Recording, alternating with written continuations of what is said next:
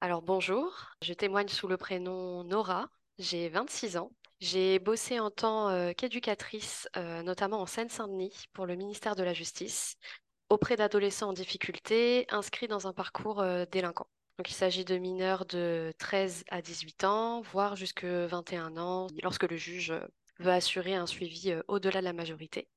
Donc on s'occupe de jeunes femmes comme de jeunes hommes, on avait une majorité de garçons. Ce sont des jeunes, euh, comme vous l'imaginez, euh, qui présentent des fragilités dans leur parcours, euh, fragilités qui s'inscrivent dans leur milieu scolaire par exemple, ou au sein de leur famille, ou un peu de tout à la fois. Je me considère féministe depuis mon adolescence, lorsque j'ai compris que je n'avais pas les mêmes droits que les hommes, que l'on attendait de moi des choses différentes qu'un garçon. je suis franco-algérienne, née en Algérie, arrivée en France à l'âge de 4 mois. Mes parents ont fui la décennie noire en Algérie dans les années 90. Bonjour et bienvenue sur le podcast Rebelles du genre. Nous sommes des femmes, militantes pour l'affirmation et la protection des droits des femmes basés sur le sexe, et donc notre biologie. Le sexe est la raison de notre oppression par les hommes et le genre en est le moyen. Nous sommes les rebelles du genre. Nous observons aujourd'hui avec fureur des hommes qui envahissent nos espaces, agressent nos sœurs, revendiquent nos droits. Conditionnées à la gentillesse et touchées par leur victimisation, les femmes mettent en général un certain temps à comprendre l'arnaque du mouvement transactiviste et commencent souvent par soutenir cette idéologie. Puis elles ouvrent les yeux, constatent sa violence et la refusent. Ce podcast est là pour donner la parole à des femmes qui expliqueront pourquoi et comment elles sont devenues critiques du genre et qui témoignent de leur parcours. Écoutons leurs paroles.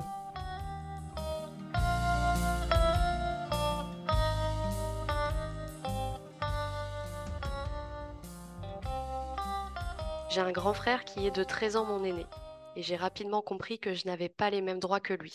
Pas les mêmes droits à l'erreur, par exemple. Pas le droit de présenter, ni même d'avoir un petit ami. Alors que ça ne posait pas de difficulté à mes parents lorsque c'est lui qui présentait ses petites amies. Et le regard que ma famille a posé sur moi à l'adolescence était euh, très violent pour moi. Je pense euh, à une anecdote, à l'anniversaire de ma petite nièce, j'avais 17 ans. Mon frère me demande de l'accompagner chercher ma sœur en voiture et j'apprends une fois chez ma sœur qu'il m'y a conduit afin que je change ma tenue, que je change mes vêtements, sans me prévenir, parce qu'il jugeait ma tenue euh, indécente pour une réunion de famille. Donc j'ai dû euh, troquer ma jupe euh, d'ado que j'étais très très fière de porter à un jean appartement à ma sœur et ma sœur qui s'est rendue un peu complice finalement de cela parce qu'elle n'a pas su elle-même se positionner et envoyer balader mon frère. Donc voilà, tout ça maintenant c'est derrière nous, mais c'est vrai que ça m'a construit euh, une certaine euh, pensée vis-à-vis de moi, vis-à-vis de mon corps, vis-à-vis de mon identité de femme. Au lycée également, j'ai été harcelée pour avoir couché avec un garçon qui n'était pas mon petit ami à l'époque. Donc j'ai dû faire face aux insultes de sale pute, voir les filles comme les garçons me tourner le dos et décider que ma vie sexuelle finalement, elle devait être euh, discutée, scrutée, jugée et moralisée. Donc voilà, ça c'est un petit condensé d'anecdotes pas cool, il y en a eu d'autres, de violences vécues, toutes liées à mon sexe. Et j'ai donc très tôt décidé que j'allais pas vraiment me laisser faire. Donc j'ai porté ce combat très profondément en moi pendant de nombreuses années et je continue de le porter. Je me suis alliée à d'autres causes, notamment la cause LGBT. J'entrais en études supérieures, j'ai participé à mes premières euh, Gay Pride avec euh, mes meilleurs amis qui étaient homosexuels ou même seuls, hein, avec des copines euh, hétéro, bi. Peu importe, en fait, le but c'était de s'amuser en faisant passer un message simple et clair. Et mon autre prochain, peu importe son sexe et peu importe avec qui on veut coucher. J'ai appris l'existence des personnes trans sans vraiment m'intéresser à tous les tenants et aboutissants euh, de leurs revendications, de leur histoire, parce que dans tous les cas, j'ai rapidement fait le choix de leur faire confiance, euh, si on peut le formuler ainsi. C'est-à-dire que je voulais exclure personne de la cause, euh, il en était hors de question pour moi. Et j'ai réellement laissé couler des années entières euh, sans savoir exactement ce qu'était un homme trans, une femme trans. Je faisais le choix de ne pas m'informer sur des choses concrètes qui pouvaient les définir, définir leur parcours. Je me rends compte que quelque part, je faisais confiance à toute personne se revendiquant du milieu LGBT. D'ailleurs, les termes homme trans et femme trans, ces termes portaient vraiment à confusion pour moi. Je me souviens, lorsque j'en parlais avec des amis, euh, je devais toujours me poser et réfléchir au sens de ces termes. Alors, on me dit homme trans. Alors un homme trans, c'est quoi? C'est un homme devenu femme ou c'est une femme devenue homme? Enfin voilà, c'était des termes euh, qui portaient à confusion. Ça venait pas vraiment naturellement chez moi. Et d'ailleurs, pour ce podcast, je choisis de parler de homme transféminin pour femme trans et femme transmasculin pour euh, homme trans. Donc voilà, les années passent et se ressemblent. Euh, j'intègre mes premiers postes d'éducatrice dans divers départements et j'arrive en Seine-Saint-Denis où je suis éducatrice au sein du tribunal, euh, ce dont je vous parlais dans ma présentation. Je tombe sur une formation se déroulant bah, déjà dans une ville que je voulais visiter. Et le titre de la formation, c'était euh, très exactement Adolescents LGBTQIA, mieux comprendre pour mieux accompagner. Donc, formation organisée par le ministère de la Justice bah bingo en fait. Hein. Moi j'embarque direct ma super collègue avec qui j'échange régulièrement autour de féminisme, autour des discriminations homophobes. Et en fait on s'inscrit, on est hyper contente qu'un tel sujet euh, soit enfin abordé et surtout qu'il soit sujet à une formation euh, vraiment dédiée et pas une formation globale euh, autour des discriminations, ce qui veut un peu tout et, rien dire. Alors, je vais revenir un peu d'un point de vue professionnel dans toutes mes expériences en tant qu'éduc j'ai eu l'occasion de travailler avec des mineurs dans quatre structures différentes. Donc j'ai fait un peu le tour.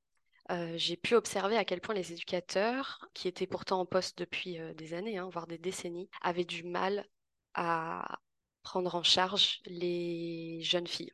Également les jeunes hein, qui revendiquaient leur homosexualité ou ayant des doutes sur leur orientation sexuelle. Mais vraiment, euh, bien avant ça, je pense que la source du problème, c'est qu'ils ne savaient même pas gérer les relations filles-garçons. Euh, le nombre de discours euh, hyper sexistes que j'ai pu entendre de leur bouche, que ce soit en foyer éducatif, que ce soit en suivi milieu ouvert ou au tribunal. Ce sont toujours un peu les mêmes phrases qui reviennent, à savoir les filles, c'est compliqué. Euh, les filles, elles allument le groupe de garçons.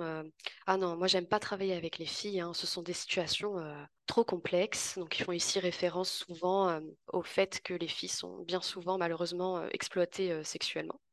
Ou alors encore, les filles sont trop intelligentes. Donc euh, ici, même leur intelligence, elle est retenue un peu contre elle. Quoi. C'est une fille est intelligente, donc elle est manipulatrice. Et donc euh, tout ça, ça rend le travail éducatif euh, plus compliqué. Donc tout ça, ça m'a toujours hérissé le poil et j'ai toujours répondu à ces phrases. Bon, on me rétorquait rapidement que j'étais trop jeune, que j'étais une jeune femme, que je comprendrais plus tard mais que je n'avais pas euh, leur expérience et qu'ils avaient, euh, enfin voilà, ils étaient un peu dans la vérité par rapport à ça. Donc j'attendais de cette formation euh, qu'elle nous donne des outils vraiment afin de parler avec nos jeunes de sexisme, d'orientation sexuelle. Il faut savoir que juste avant cette formation, je commençais de mon côté à mettre en doute l'idéologie transgenre parce que je voyais passer des infos sur des hommes transféminins qui entraient dans des prisons pour femmes dans d'autres pays, des hommes transféminins euh, qui voulaient participer euh, à des cercles féministes réservés aux femmes, avec beaucoup de violence autour de tout ça. Mais encore une fois, je voyais les infos passer, mais je me suis bien gardée d'approfondir mes recherches, parce que en plus la formation arrivait à grands pas, euh, et je voulais y aller assez naïvement. Je me disais, ok, tu commences peut-être à avoir des pensées un peu transphobes, alors il est temps d'aller se former pour parler de tout ça. Donc, ce que j'attendais de la formation concernant la transidentité, c'était des définitions, des textes de loi, des sources convaincantes. Euh, j'attendais qu'on m'explique enfin euh, ce que je n'avais pas compris, qu'on me démontre pourquoi mes pensées étaient transphobes et pourquoi je devais voir les choses autrement pour le bien des jeunes euh, que j'accompagnais. Aussi, c'est important de le rappeler, on intervient auprès de nos jeunes dans un cadre pénal au sein d'un service public. Donc, ça me semble primordial de savoir de quoi je parle. Il faut être rigoureux pour ne pas laisser euh, des jeunes mijoter dans leur questionnement. Et il faut, selon moi, être au clair pour savoir sur quel point on est autorisé à les accompagner. Euh, et là, s'ensuit euh, beaucoup de questions. Quid de la transition chirurgicale? Quid des bloqueurs de puberté? Quid du changement de sexe sur la carte d'identité? Comment on doit appeler un jeune qui s'appelle Bastien et qui veut s'appeler Émilie? Quid du positionnement du service éducatif, mais aussi du juge des enfants? Donc voilà, c'est un vaste sujet. Euh, je pense qu'il y a beaucoup de questions et donc évidemment, à une formation de quatre jours, on peut dire que c'est légitime d'attendre euh, des réponses. Alors, j'ai conservé le programme de cette formation qui a duré donc quatre jours et j'aimerais revenir sur euh, plusieurs points. Je vais le faire d'une manière chronologique. Pour le contexte, il y avait une vingtaine de travailleurs sociaux qui étaient inscrits. Dans cette vingtaine de travailleurs sociaux, il y avait des éducateurs pour le ministère de la Justice, des éducateurs en milieu associatif, des psychologues. Euh, voilà. La moyenne d'âge, je dirais qu'elle était d'environ 40 ans. Il y avait trois hommes inscrits pour une quinzaine de femmes.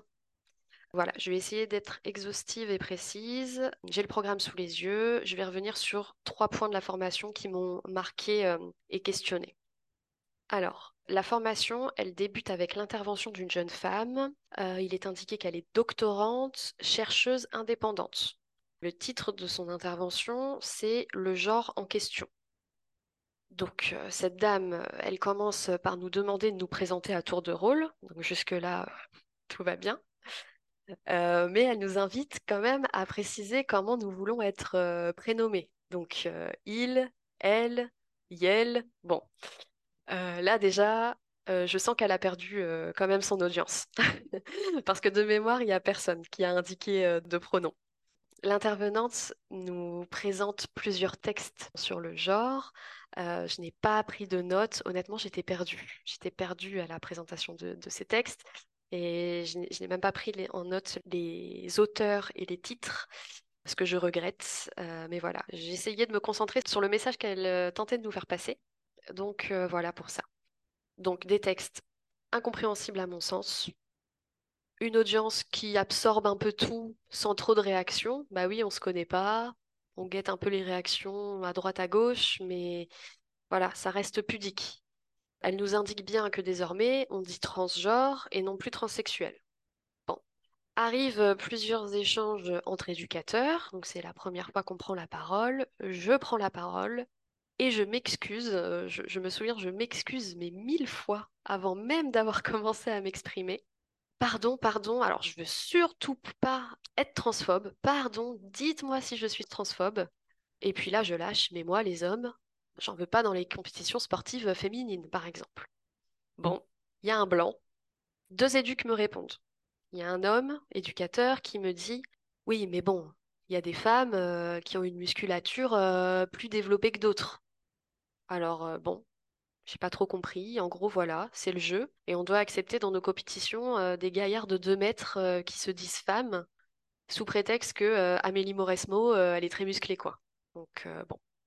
Une femme, cette fois éducatrice, renchérie, dans une sorte d'imbroglio, hein, encore une fois. On comprend pas tout ce qu'elle dit, mais en tout cas, elle dénonce Dora Muto et Marguerite Stern d'être d'extrême droite. Sous-entendu, bah, je tiens des propos problématiques, quoi, et je suis un peu sur la pente euh, glissante.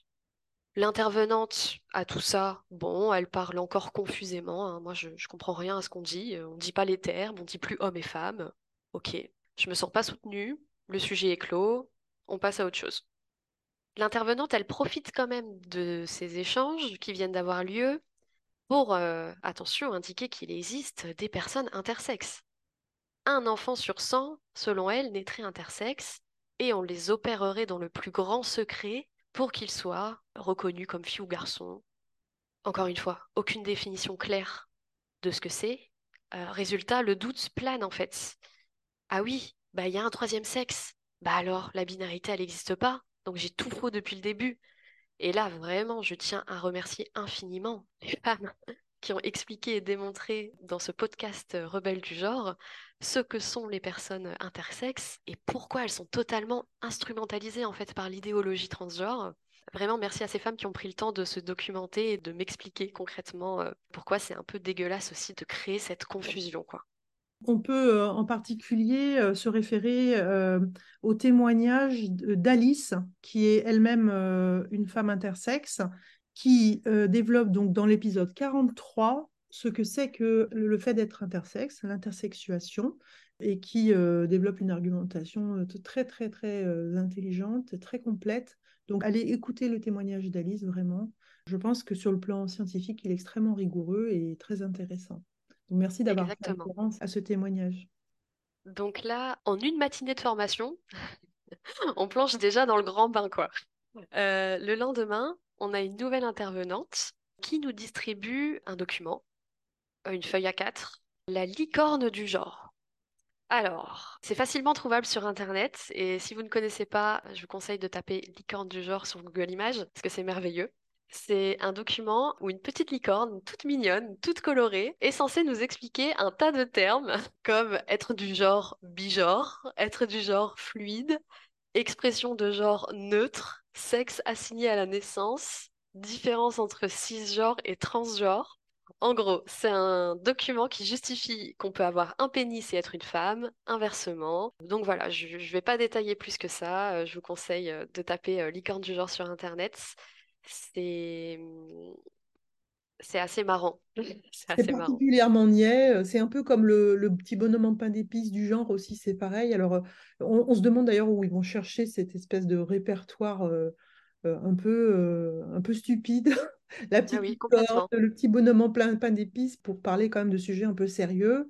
Vraiment, mais oui, allez voir, hein, c'est très facile, tapez licorne du genre, vous verrez. Une source, encore une fois, pas très convaincante euh, à mon sens, euh, qui nous a été distribuée euh, lors de cette formation, quoi. Je passe à une autre intervention qui a eu lieu le lendemain. On reste sur l'idéologie transgenre. Moi, j'en apprends pas plus sur mes pauvres jeunes qui sont perdus dans leurs relations amoureuses, sexuelles, bisexuelles, homosexuelles. voilà. Il y a quatre hommes ce jour-là qui viennent défendre leur association, qui est censée agir pour toutes sortes de discriminations. Cependant, bah, on remarque rapidement lors de leur intervention que ce sont les discriminations transgenres qui sont encore une fois mises à l'honneur. Alors, je me souviens notamment d'un jeune homme qui est venu témoigner, qui a véritablement vécu un enfer dans sa famille et au sein d'un foyer dû à son homosexualité. Alors vraiment violence sexuelle, psychologique, corporelle. Je pense qu'on peut même parler de torture témoignage très touchant et hum, important pour un jeune homme homosexuel qui a connu les foyers pendant des années. Et bien quand bien même, il termine lui-même son intervention par le constat suivant. Il faut prendre soin des jeunes transgenres, car ce sont eux les plus menacés, les plus vulnérables au sein de la protection de l'enfance. Honnêtement, encore maintenant avec du je n'ai pas compris comment il avait pu en arriver lui-même à ce constat alors que ça ne le concernait pas, puisqu'il était homosexuel et pas trans, et que dans notre métier, on constate très rapidement que les personnes les plus vulnérables en foyer éducatif, ce sont les filles, à cause du sexisme, à cause de la misogynie qui règne, comme partout en fait, et que cela crée effectivement des dommages collatéraux sur les jeunes homosexuels, sur les jeunes trans, oui, qui sont extrêmement minoritaires. Je ne nie pas leur souffrance, mais comment en arriver à ces conclusions-là, si ce n'est simplement répéter un discours euh, qu'on a dû euh, lui rabâcher euh, au, au sein de l'association. C'était quelle association qui intervenait à ce moment-là? Alors, c'est l'association FLAG, F-L-A-G. D'accord. Et peut-être que ce jeune, il a tenu le discours bah, parce qu'il était amené par cette euh, Tout à fait, Donc, euh, finalement, il- c'était tout à fait. lui avait demandé de Mais, mais ça démontre bien le manque de réflexion, si je peux me permettre, qu'il y a derrière, quoi. C'est que, surtout triste parce que confondre l'homophobie et, la transphobie, ça n'a strictement rien à voir. hein. exactement, son témoignage euh, et son histoire personnelle qu'il a accepté euh, de nous partager suffisaient largement à démontrer son, argumentaire, quoi. J'ai pas compris pourquoi euh, nous partager tout cela pour au final nous dire que il souffre moins finalement qu'une personne transgenre. Enfin, je voilà, c'est assez euh, contradictoire. Il y a un autre membre de l'association qui a parlé de son parcours très personnel, puisque sa fille est devenue euh, son fils récemment. Donc c'est un papa qui a voulu faire au mieux pour son enfant, qui nous a servi un discours vraiment parfait hein, sur comment c'est génial d'accompagner son enfant dans un parcours de transition, que si c'était à refaire pour le bien de son enfant, il le referait, et qu'il invite tous les parents à faire preuve de tolérance et à accepter les transitions de leurs enfants mineurs.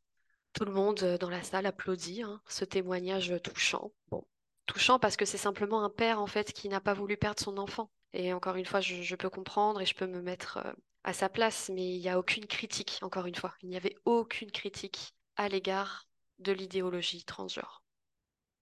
Alors, en rentrant de la formation, bah, j'ai fait le terrible constat que je n'avais eu aucune donnée documentée qui m'expliquait concrètement comment un jeune homme pouvait se sentir femme et inversement. Donc 90% de la formation tournait autour des discriminations euh, que les personnes trans subissaient, alors que avec nos gamins, on rame déjà autour des relations filles-garçons et de l'homosexualité. on n'avait pas eu d'infos sur quelles étaient les démarches et l'attitude à adopter si l'on était amené à s'occuper d'un jeune qui pensait souffrir de dysphorie de genre. Au contraire, moi je suis rentrée de la formation, j'ai gardé en tête des points nébuleux de la formation. C'est précisément à ce moment que j'ai enfin accepté d'aller écouter le discours que j'évitais euh, bah, très soigneusement. Et je me suis alors tournée vers les femmes les plus diabolisées d'Internet euh, actuellement. J'ai nommé euh, Marguerite Stern et Dora Muto. Je ris nerveusement parce que j'avais lu tellement de choses horribles à leur sujet et je me sentais tellement horrible d'aller les écouter que quand je les ai entendus pour la première fois sur ce sujet hein, de la transidentité et simplement dire qu'on ne peut pas naître dans le mauvais corps, je sais pas, ça m'a semblé tellement évident, logique. Et j'ai écouté leur discours qui était finalement euh, ok, respectueux, il n'était pas insultant. Que voilà, en fait, toute la pression que j'avais mis autour de ce sujet, bah tout est retombé un peu comme un soufflet quoi. Je me suis dit bah tout ça pour ça. Et j'étais horrifiée aussi de pouvoir être associée à une meuf d'extrême droite, parce que c'est ce qu'on entendait euh, à fond, et c'était vraiment une source d'inquiétude et de honte. Et ça aussi, je voudrais en parler, c'est vraiment un levier inquiétant pour euh, les gens qui voudraient parler, pour les jeunes notamment, parce qu'on veut tellement bien faire en fait. Et nous, euh, voilà, on est écolo, et on vote Mélenchon, et on est pour le droit des femmes. Bah, c'est pas pour s'entendre dire, au bout du bout, qu'on tient des propos transphobes d'extrême droite. Et on n'a peut-être pas l'argumentation assez étoffée, en tout cas je ne l'avais pas, pour me défendre euh, bah, sur des questions qui deviennent politiques. Et c'est jamais argumenté de toute manière en face. C'est toujours oh, arrête-toi là, c'est un discours d'extrême droite, et on ne m'explique jamais pourquoi. Mais on n'a pas toujours les armes pour s'en défendre. Il faut savoir qu'encore actuellement, je consulte des données euh, et je m'intéresse à la parole euh, des transactivistes et euh, ce qui est dingue maintenant avec un peu de recul, c'est que je me rends compte qu'il suffit, selon moi, d'écouter un peu leur discours pour comprendre qu'il est totalement confus et surréaliste. Et ça suffit en fait à confirmer que l'idéologie transgenre, bah ouais, c'est une idéologie, c'est une croyance. Et pour certains, ça n'a aucun sens. Et dès que ces hum, transactivistes essayent d'aborder les choses sous un angle historico-sociologique, euh, je sais pas quoi, un truc un peu sérieux avec des dates euh, et des événements, bah en fait j'y comprends absolument rien. Et je pense que c'est significatif en fait. Je n'y comprends absolument rien. C'est pas par hasard en fait, c'est un peu pour noyer le poisson. C'est comme quand euh, tu demandes des sources, ils t'envoient des pages et des pages et des pages de trucs qui globalement t'orientent sur Wikitrans. en fait, c'est des sources circulaires. ça existe parce que moi, je l'ai déjà dit, en fait. Et euh, voilà. Et, finalement, tu te rends compte que tout ça, c'est du vent. Exactement, ça nous plonge, euh, et notamment au tout début du cheminement, bah, ça nous plonge dans un état où on se dit, bah, en fait, j'ai lu des choses et j'y comprends rien, et le problème vient de moi, c'est moi qui ne comprends pas. Voilà. Pourquoi penses-tu que cette idéologie est une menace pour les femmes, pour leurs droits, pour les enfants? Pour la société et euh, pour la démocratie. En quoi c'est une menace pour les femmes? Bah, Qu'est-ce qu'une femme? Euh, Qu'est-ce qu'une femme en fait? Je suis dégoûtée euh, de la manière dont cette idéologie nous perçoit. En fait, j'ai envie de dire, il suffit d'écouter quelques épisodes de ce podcast et d'être attentif aux, divers témoignages pour voir à quel point cette idéologie nous crache au visage. Et honnêtement, ça devient insoutenable. Comment peut-on euh, considérer une femme comme un non-homme, comme un trou, comme quelqu'un qui aime se mettre du vernis sur les ongles et se faire des brushings Franchement, après toutes ces années de lutte, euh, ça me questionne euh, fortement. Une menace pour nos droits, parce que ma plus grande crainte, c'est qu'on ne puisse plus se réunir légitimement entre femmes pour discuter, pour dénoncer ce que l'on vit, pour agir, pour établir des plans d'action une menace pour les enfants parce que euh, sous prétexte de bien-pensance, de bienveillance et d'écoute de leurs paroles, en fait, on les mutile, on les abîme. On leur fait croire que dans la vie, on peut être ce qu'on veut, on peut naître dans le mauvais corps, qu'on peut réparer cela. Enfin, pourquoi ne pas apprendre aux petits garçons qu'il est OK pour eux d'aimer la Reine des Neiges euh, et de vouloir porter un sac à main? Et pourquoi ne pas apprendre aux petites filles qu'il est OK d'aimer le foot et de détester euh, porter des robes? Cette prétendue euh, écoute et bienveillance, est-ce qu'elle s'applique euh, lorsque les enfants dénoncent les incestes dont ils sont victimes chaque jour, agressés sexuellement par leur père, leur frère, leur grand-père? Une menace pour la société, pour la démocratie, parce que c'est un sujet que je redoute d'aborder avec mon entourage, avec les personnes qui m'entourent au travail, avec mes propres amis. J'ai notamment une très très bonne amie que j'adore, que je vois ponctuellement. Quand on se voit, on, parle énormément de nos lectures, de féminisme. Et je redoute, et je, pèse mon mot, hein, je, redoute d'échanger avec elle euh, sur ce sujet. Je crains que son discours euh, dit euh, libéral soit figé et qu'elle me rejette. Et en fait, voilà, quand on décide de parler de transidentité, il y a risque de rejet, qu'elle me perçoive comme transphobe et qu'il n'y ait même pas de débat en fait. Ça coupe court au débat, une idéologie. Bah maintenant, on va passer à la question suivante. Pourquoi euh, est-ce que tu t'es décidé à témoigner et ce de façon anonyme? Est-ce que tu as déjà subi des pressions, des menaces? Est-ce que tu te sens en danger ou pas du tout? Sur le plan personnel ou professionnel ou est-ce que tu sais que tu es parfaitement en sécurité, tu peux aborder ce sujet tout à fait librement? Alors, je, me suis posé la question euh, vraiment euh, jusqu'à la dernière minute, voire seconde, de la question de l'anonymat, donc avant l'enregistrement. Je savais pas hein, si je comptais témoigner en anonyme euh, ou sous ma vraie identité. Je tiens énormément à mon vrai prénom. Euh, j'adore mon prénom. Euh, je tiens énormément à mon sexe. Je tiens à ma féminité. Je tiens à tout cela. Tout cela m'identifie et ça fait ma fierté. Et témoigner anonymement, ça me cause énormément de peine. C'est vraiment une source de souffrance. Parce que je connais mes intentions et je pense maîtriser mon, discours. D'un point de vue professionnel, ça me mettra en danger. C'est pour ça que j'ai décidé de finalement témoigner euh, anonymement. J'ai l'intention de travailler plus tard dans des structures qui accueillent des femmes, qui recueillent leurs paroles, et j'ai peur que ça se retourne contre moi. D'un autre côté, je me dis que je suis tellement convaincue par mon discours actuel que je serais incapable de bosser dans une asso qui est censée euh, venir en aide aux femmes en difficulté, euh, mais qui subit ou cède à la pression des transactivistes. Je pense simplement qu'il leur faut une aide spécifique à ces personnes. J'estime que si je veux aider des hommes transféminins, ce n'est pas en les encourageant à consulter des gynécos et à investir des associations venant en aide aux femmes. Mais voilà, dans l'attente euh, d'une situation professionnelle plus sécurisante, j'ai choisi de me protéger de cette manière. Est-ce que tu as une anecdote ou plusieurs à raconter sur un événement qui t'a marqué concernant la transidentité ou le transactivisme? Alors oui, je, reviens à la formation, euh, quelque chose que je ne vous ai pas encore raconté. Euh, lors du premier jour avec la, première intervenante, euh, elle nous a demandé d'écrire sur un bout de papier, chacun de notre côté, ce que c'était pour nous être un homme et être une femme. Et j'ai noté intuitivement homme égale appareil reproducteur mâle et femme égale appareil reproducteur femelle.